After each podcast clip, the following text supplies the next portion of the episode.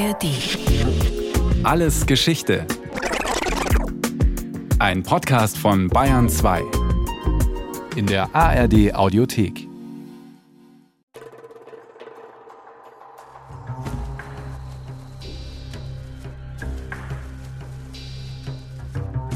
Eine Millionenstadt, zwei Kontinente. Dazwischen eine der schönsten natürlichen Wasserstraßen der Welt.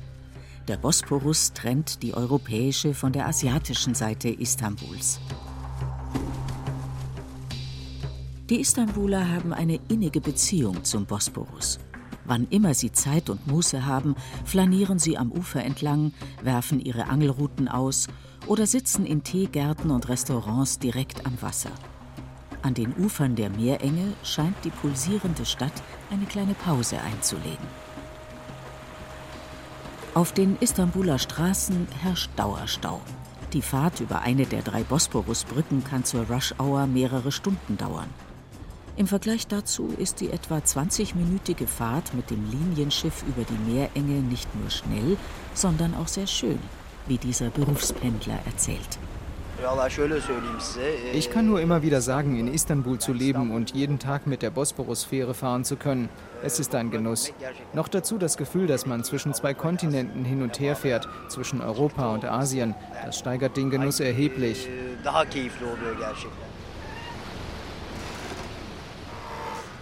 Fischerboote aus Holz schaukeln auf den Wellen. Große Linienschiffe und Wassertaxis kreuzen eilig zwischen der europäischen und der asiatischen Seite hin und her und spucken bei jeder Fahrt hunderte Passagiere aus.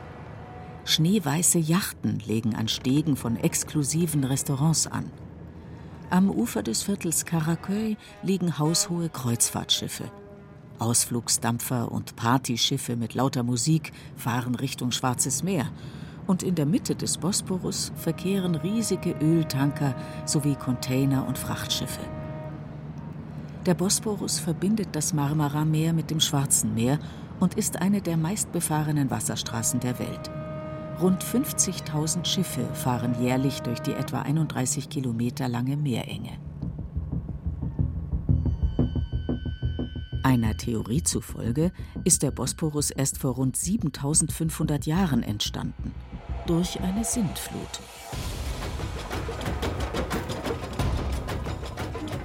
Genesis, Noah und die Sintflut. Der Herr sagte, ich will den Menschen, den ich erschaffen habe, vom Erdboden vertilgen. Mit ihm auch das Vieh, die Kriechtiere und die Vögel des Himmels. Denn es reut mich, sie gemacht zu haben. Nur Noah fand Gnade in den Augen des Herrn.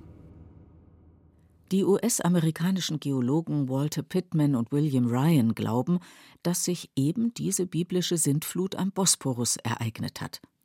Das Schwarze Meer sei früher ein Binnensee gewesen und durch die Sintflut mit dem Marmara-Meer verbunden worden.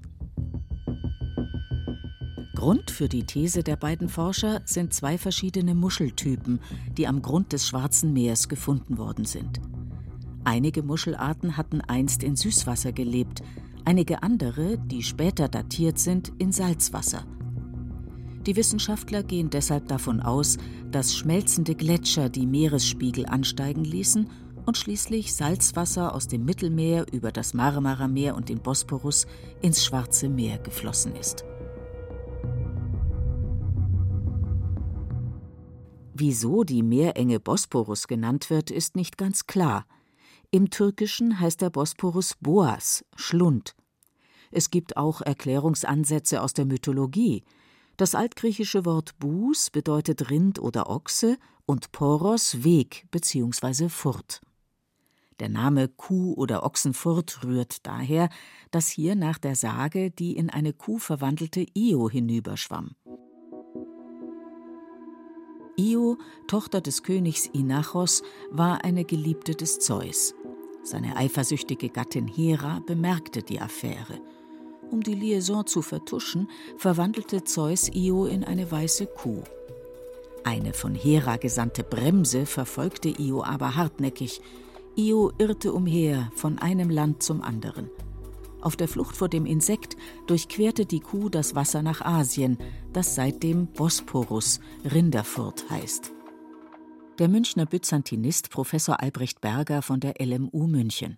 Der Bosporus ist der älteste eigentlich bekannte Name, aber die Erklärung als Ochsenfurt durch eine griechische Sage ist nachträglich erfunden. Der Name ist wahrscheinlich vorgriechisch und bedeutet irgendwas, was wir eigentlich nicht wissen. In der byzantinischen Zeit sagte man meistens nur die Meerenge, to Stenon, to Katastenon, oder auch den Strom, die Strömung, to Revma. Das ist auch im Neugriechischen noch üblich gewesen. Noch immer birgt der Bosporus Gefahren. Es gibt eine starke Strömung. Aus dem Schwarzen Meer fließt ein kräftiger Oberstrom in Richtung Marmarameer, in einigen Metern Tiefe ein schwächerer Unterstrom in entgegengesetzter Richtung. Der Grund? Der Salzgehalt im Mittelmeer ist etwa doppelt so hoch wie im Schwarzen Meer. Im Mittelmeer übersteigt zudem die Verdunstung den Wasserzufluss aus Flüssen. Dagegen ist der Wasserzufluss in das Schwarze Meer größer als die Verdunstung. Das Wasser aus dem Schwarzen Meer fließt deshalb über den Bosporus, das Marmarameer und die Dardanellen in die Ägäis und das Mittelmeer mit einer durchschnittlichen Geschwindigkeit von drei bis acht Knoten. Für Schiffe stellt diese Strömung seit jeher eine Gefahr dar. Im 6. Jahrhundert vor Christus gelang es dem persischen König Darius I., trotz der starken Strömung eine Schiffsbrücke über die Meerenge errichten zu lassen. So soll sein mehrere hunderttausend Mann starkes Heer für seinen Feldzug gegen die Skythen übergesetzt haben, erklärt Professor Berger. Vorübergehende Schiffsbrücken sind in der Antike schon gelegentlich gebaut worden. Die über den Bosporus ist eine der berühmtesten. Es wird sie schon gegeben haben, aber gerade über den Bosporus kann man nur sehr schwer eine bauen, weil es eine starke Strömung an der Oberfläche gibt. Wenn sie gehalten hat, dann musste sie ständig gesichert werden und hat nur kurz bestanden, eben um das Heer von Kleinasien nach Europa hinüberzubringen. Funde aus der Jungsteinzeit und aus der Bronzezeit zeigen, dass die Ufer des Bosporus schon sehr früh besiedelt waren. Die Stadt Byzantion selbst ist eine griechische Gründung aus dem Jahr 660 v. Chr. Sie wurde am südwestlichen Ausgang des Bosporus errichtet, etwa dort, wo sich heute der Topkapi-Palast befindet, so Albrecht Berger. Es gab auch eine etwas ältere Konkurrenzgründung auf der gegenüberliegenden Seite. Beide Städte haben dann nebeneinander bestanden, auch in Konkurrenz zueinander, und Byzantion ist schließlich dann ausgebaut worden zu Konstantinopel und später Istanbul geworden. Es gibt die griechische Sage, dass die Leute aus Megara, die ausgezogen sind, Byzantion zu gründen, ein Orakel in Delphi eingefordert hätten und die Antwort war, lasst euch gegenüber den Blinden nieder.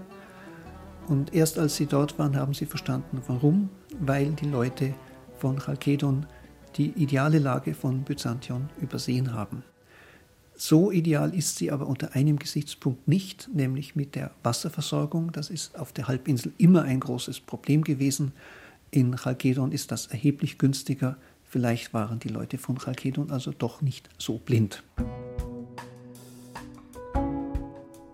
Durch die Kontrolle des Seehandels erlebte die Stadt seit dem 4. Jahrhundert vor Christus eine wirtschaftliche Blüte. Zudem kassierte sie Liegegebühren von Schiffen. Professor Berger. Bis zur Erfindung des Dampfschiffs, ich glaube das erste 1805 gefahren, gab es nur Segel oder Ruder.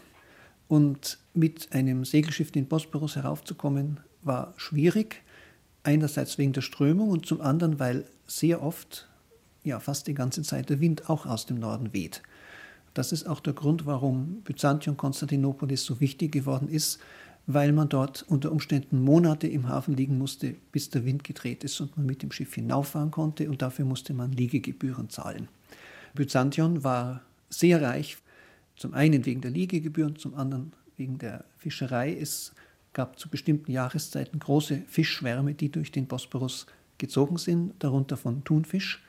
Es gibt sogar Münzen des antiken Byzantion, wo ein Thunfisch abgebildet ist, weil das die Grundlage für den Reichtum der Stadt war. Zwar gibt es auch heute noch Fisch im Bosporus, zum Beispiel Blau- und Wolfsbarsche sowie Sardellen. Allerdings sind die Fischbestände stark zurückgegangen. Die Gründe sind eine starke Umweltverschmutzung und Überfischung. Noch vor einigen Jahrzehnten soll es im Marmarameer mehr als 170 Fischarten gegeben haben. Heute sind es nur noch 25.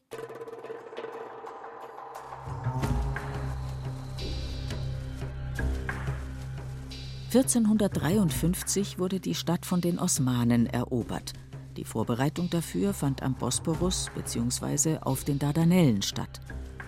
1390 ließ Sultan Bayezid I. in Gelibolu, auf Deutsch Gallipoli, eine Schiffswerft errichten. Das Ziel? Den Bosporus und damit die Schifffahrtsroute zwischen Konstantinopel und dem Schwarzen Meer zu kontrollieren der Turkologe Professor Christoph Neumann von der Ludwig-Maximilians-Universität München. Und dort auf der balkanischen Seite der Dardanellen haben die Osmanen relativ bald eine Schiffswerft installiert und begonnen, eine eigene Flotte zu bauen. Das war absolut wichtig, weil es natürlich jede Menge Seefahrer gab in der Ägäis und auch im Marmarameer und die Osmanen, die Seeverbindung, eine Landverbindung gab es nicht zwischen dem anatolischen und dem balkanischen Teil ihres Herrschaftsgebietes ja sichern mussten, auch militärisch sichern mussten. Dafür war diese Werft da. Zwischen 1394 und 95 ließ Bayezid I. dann auf der asiatischen Seite des Bosporus die Burg Anadolu Hisare errichten. Doch die Eroberungspläne konnten erst einmal nicht fortgeführt werden, weil die Osmanen in Anatolien von dem mongolischen Herrscher Timur Lenk überrannt wurden. Als das Osmanische Reich einige Jahrzehnte später wieder erstarkt war, ging Sultan Mehmed II. das Projekt der Eroberung Istanbuls erneut an, erzählt Professor Neumann. Und deswegen hat er dann, Mehmed II., direkt vor der Eroberung 1452 in einer Wahnsinnsanstrengung, wenn man sich die Burg anschaut, innerhalb von einem Jahr diese große Burg Rumeli Hisar gebaut. Direkt gegenüber von Anadolu Hisar, wo der Bosporus am engsten ist. Dabei ist wichtig, dass es in einem halben Jahrhundert dazwischen auch zu einer Weiterentwicklung von Waffen gekommen ist. Diese Burg ist militärisch viel stärker als Anadolu Hisar und sie hat auch noch eine andere Funktion, nämlich den Bosporus tatsächlich zu sperren. Rumeli Hisare liegt an der engsten Stelle des Bosporus. Von einem Ufer zum anderen sind es nur knapp 700 Meter. Dafür ist die Strömung an dieser Stelle besonders gefährlich. Nicht umsonst trägt sie hier den Namen Teufelsstrom. Aufgrund ihrer Geschütze auf beiden Seiten des Bosporus konnten die Osmanen den Schiffsverkehr von nun an tatsächlich kontrollieren. Professor Neumann. Aber was man tatsächlich dann, Mitte des 15. Jahrhunderts, langsam tun konnte, war Sperrfeuer mit Kanonen auf Schiffe, die versuchten, da durchzufahren, zu initiieren. Da waren die Kanonen inzwischen treffsicher genug und wenn man genügend davon aufstellte, konnte man auch häufig genug schießen, um das mit einiger Aussicht auf Erfolg hinzukriegen. Die Sperrfestung sollte möglichen Nachschub aus dem Norden für Konstantinopel unterbinden. Schiffe, die dennoch nach Konstantinopel fahren wollten, wurden versenkt. Professor Berger. Der Krieg, der zur Eroberung 1453 geführt hat, begann tatsächlich damit, dass die Osmanen ein venezianisches Schiff mit Kanonen von dort aus versenkt haben, das versucht hat, durch den Bosporus ohne ihre Erlaubnis zu fahren. Die Festungen am Bosporus haben später noch lange eine große Rolle gespielt. Noch im 19., noch im 20. Jahrhundert, letzten Endes bis zum Ersten Weltkrieg, gab es da immer Batterien von Geschützen, die verhindern sollten, dass ein Feind dort durchfahren kann.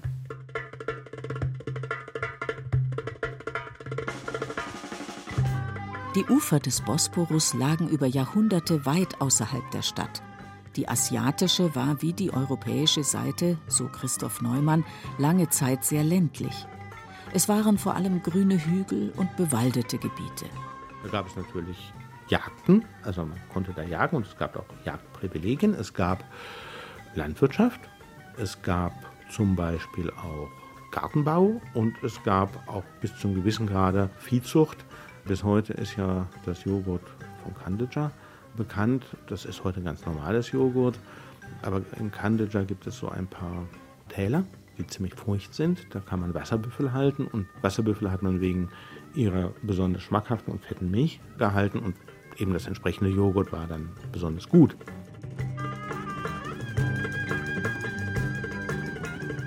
Kadiköy, Ortaköy, Çengelköy, Arnavutköy, Yeniköy. Auf beiden Uferseiten liegen idyllische Orte.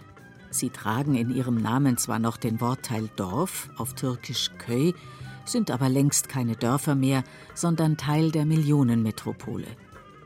Vereinzelt sind an den Ufern des Bosporus noch Holzvillen und Paläste zu sehen, in denen einst die Bewohner die Sommermonate verbrachten. Diese Residenzen heißen im Türkischen Yalle. Christoph Neumann. Also die idealtypische Sommervilla ist ein Bautyp, der heute nicht mehr gebaut wird. Zunächst einmal, sie ist aus Holz. Sie ist zweistöckig, vielleicht noch mit einem Dachgeschoss. Es gibt auch ein paar dreistöckige. Wichtig ist, dass der erste Stock der schönste Stock ist. Der kragt so vor. Die ist also direkt am Wasser gebaut und der oberste Stock kragt vor, sodass er quasi über dem Wasser ist. Und da gibt es dann also auch einen schönen Raum, von dem man den größten und besten Ausblick hat. Das ist auch die Schauseite. Vor allem im 17. und 18. Jahrhundert entstanden zahlreiche wunderschöne Uferpaläste und Sommervillen mit prachtvollen Gärten und Parks direkt am Wasser, erzählt Neumann. Dann im 18. Jahrhundert, dann geht es richtig los. Es gibt Ausflüge, es gibt Ausflugsorte am Bosporus und es gibt auf dem Bosporus Ausfahrten. Es gibt in der Nacht Fahrten mit Laternen. Es gibt Musik auf dem Bosporus. Es gibt Lyrik, die den Bosporus besingt, auf dem Bosporus und so weiter. Im Lauf der Zeit wurden die Bauten am Bosporus größer. 1843 ließ Sultan Abdülmesid I. in einer aufgeschütteten Hafenbucht auf der europäischen Seite den Dolmach-Batsche-Palast bauen. Dolmach-Batsche bedeutet nichts anderes als aufgefüllter Garten.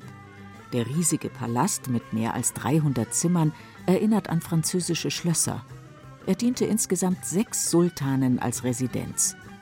Auch der Gründer der modernen Türkei, Mustafa Kemal Atatürk, wohnte zeitweise in dem Palast. Für das 19. Jahrhundert war dieser Palast eine bauliche Meisterleistung. Der Turkologe Professor Neumann erklärt warum. Weil eben dieser riesig schwere Palast mit einer ebenfalls sehr schweren, großen, steinernen Terrasse in den Bosporus hineingebaut wurde, an einem Abhang. Also da rutscht es von oben und von der anderen Seite strömt es. Und eigentlich ist das extrem riskant. Das ist eine ganz ausgefeilte, hochmoderne, dem 19. Jahrhundert völlig entsprechende Konstruktion. Hochmoderne Konstruktionen gab es auch im Jahrhundert danach. Seit 1973 verbindet die erste Bosporusbrücke den Stadtteil Besiktas auf der europäischen Seite mit dem asiatischen Viertel Üsküdar. Bei der Einweihung war die Brücke mit einer Spannweite von 1074 Metern die längste Hängebrücke außerhalb der USA.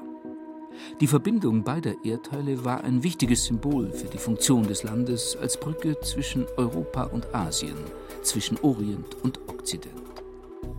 Fünf Kilometer weiter nördlich befindet sich die Fatih Sultan Mehmed Brücke. Sie wurde 1988 eröffnet. Nochmals 13 Kilometer weiter in Richtung Schwarzes Meer überquert seit 2016 die Yavuz Sultan Selim Brücke die Meerenge. Bei jedem Brückenbau mussten, teils unter erheblichem Protest der Anwohner, ganze Stadtteile weichen. Ja, es sind inzwischen ja drei Brücken. Und es ist sehr interessant, dass die Begeisterung für die Brücken mit jeder Brücke deutlich abgenommen hat. Die erste Brücke war tatsächlich ein wahnsinniges Symbol und man findet sie dann ja auch jahrzehntelang auf jeder Postkarte. Inzwischen sind neue Megaprojekte geplant. Der türkische Präsident Recep Tayyip Erdogan will einen etwa 45 Kilometer langen Kanal im westlichen Teil von Istanbul bauen lassen. Die Wasserstraße, die parallel zum Bosporus verlaufen soll, soll das Marmara-Meer mit dem Schwarzen Meer verbinden. 2017 pries Erdogan der Bevölkerung den Istanbul-Kanal folgendermaßen an. Es gibt viele Städte auf der Welt, durch die Flüsse fließen. Aber Istanbul ist die weltweit einzige Stadt, durch die das Meer fließt. Wir machen Istanbul nun zu einer Stadt, durch die das Meer gleich zweimal fließt. Wir schenken unserem Istanbul den Kanal Istanbul. Kritiker befürchten, dass die Gefahr von Erdbeben, die bereits jetzt in Istanbul als hoch eingestuft wird, noch weiter erhöht werden könnte. Und Umweltschützer warnen, dass der Kanal das maritime Ökosystem negativ beeinflussen könnte. Außerdem sollen weitere Gebiete erschlossen und bebaut werden. Derzeit leben rund 15 Millionen Menschen in Istanbul. Ein solches Bauvorhaben würde die Ausmaße der Stadt noch einmal vergrößern, mit allen negativen Folgen. Bereits jetzt hat die türkische Megametropole mit zahlreichen Problemen zu kämpfen. Professor Neumann. Das ist eine riesige Menschenansammlung, die eigentlich ökologisch nicht nachhaltig zu verwalten ist. Das gibt Probleme mit dem Wasser, schon jetzt, das wird von sehr weit weg hergebracht. Es gibt Probleme mit der Verschmutzung des Marmarameers, was am großen Teil ein totes Meer inzwischen ist. Es gibt Probleme mit dem Müll, der ja nirgendwo ordentlich zu deponieren ist und so weiter. Kritiker des geplanten Istanbul-Kanals befürchten zudem, dass die Türkei durch Schlupflöcher im Vertrag von Montreux Schiffe zur Nutzung des neuen kostenpflichtigen Kanals zwingen könnte. Nach der Niederlage des Osmanischen Reichs im Ersten Weltkrieg kamen die Dardanellen, das Marmarameer und der Bosporus unter internationale Kontrolle. Der Vertrag von Montreux aus dem Jahr 1936 gab der Türkei die volle Souveränität über diese Gewässer zurück, regelte aber einen freien Schiffsverkehr. Der Schiffsverkehr nimmt jedoch immer mehr zu und die Schiffe werden immer größer, das alles stellt inzwischen eine echte Gefahr für die Stadt und ihre Bevölkerung dar. Tatsächlich kommt es auf dem Bosporus immer wieder zu Schiffsunfällen. Eins der schlimmsten Unglücke ereignete sich 1994, als ein Tankschiff mit einem Frachter kollidierte. Der Tanker hatte mehrere Zehntausend Tonnen Rohöl geladen und fing Feuer. Der Bosporus stand in Flammen.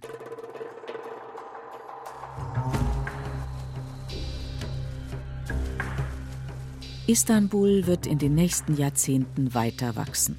Auch die Schifffahrt auf dem Bosporus wird weiter zunehmen, genauso wie die Bebauung an den Ufern. Professor Berger.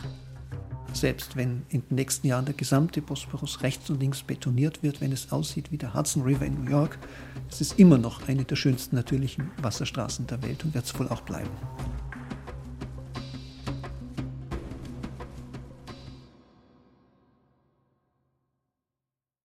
Das war Alles Geschichte, History von Radio Wissen aus der Staffel Am Mittelmeer.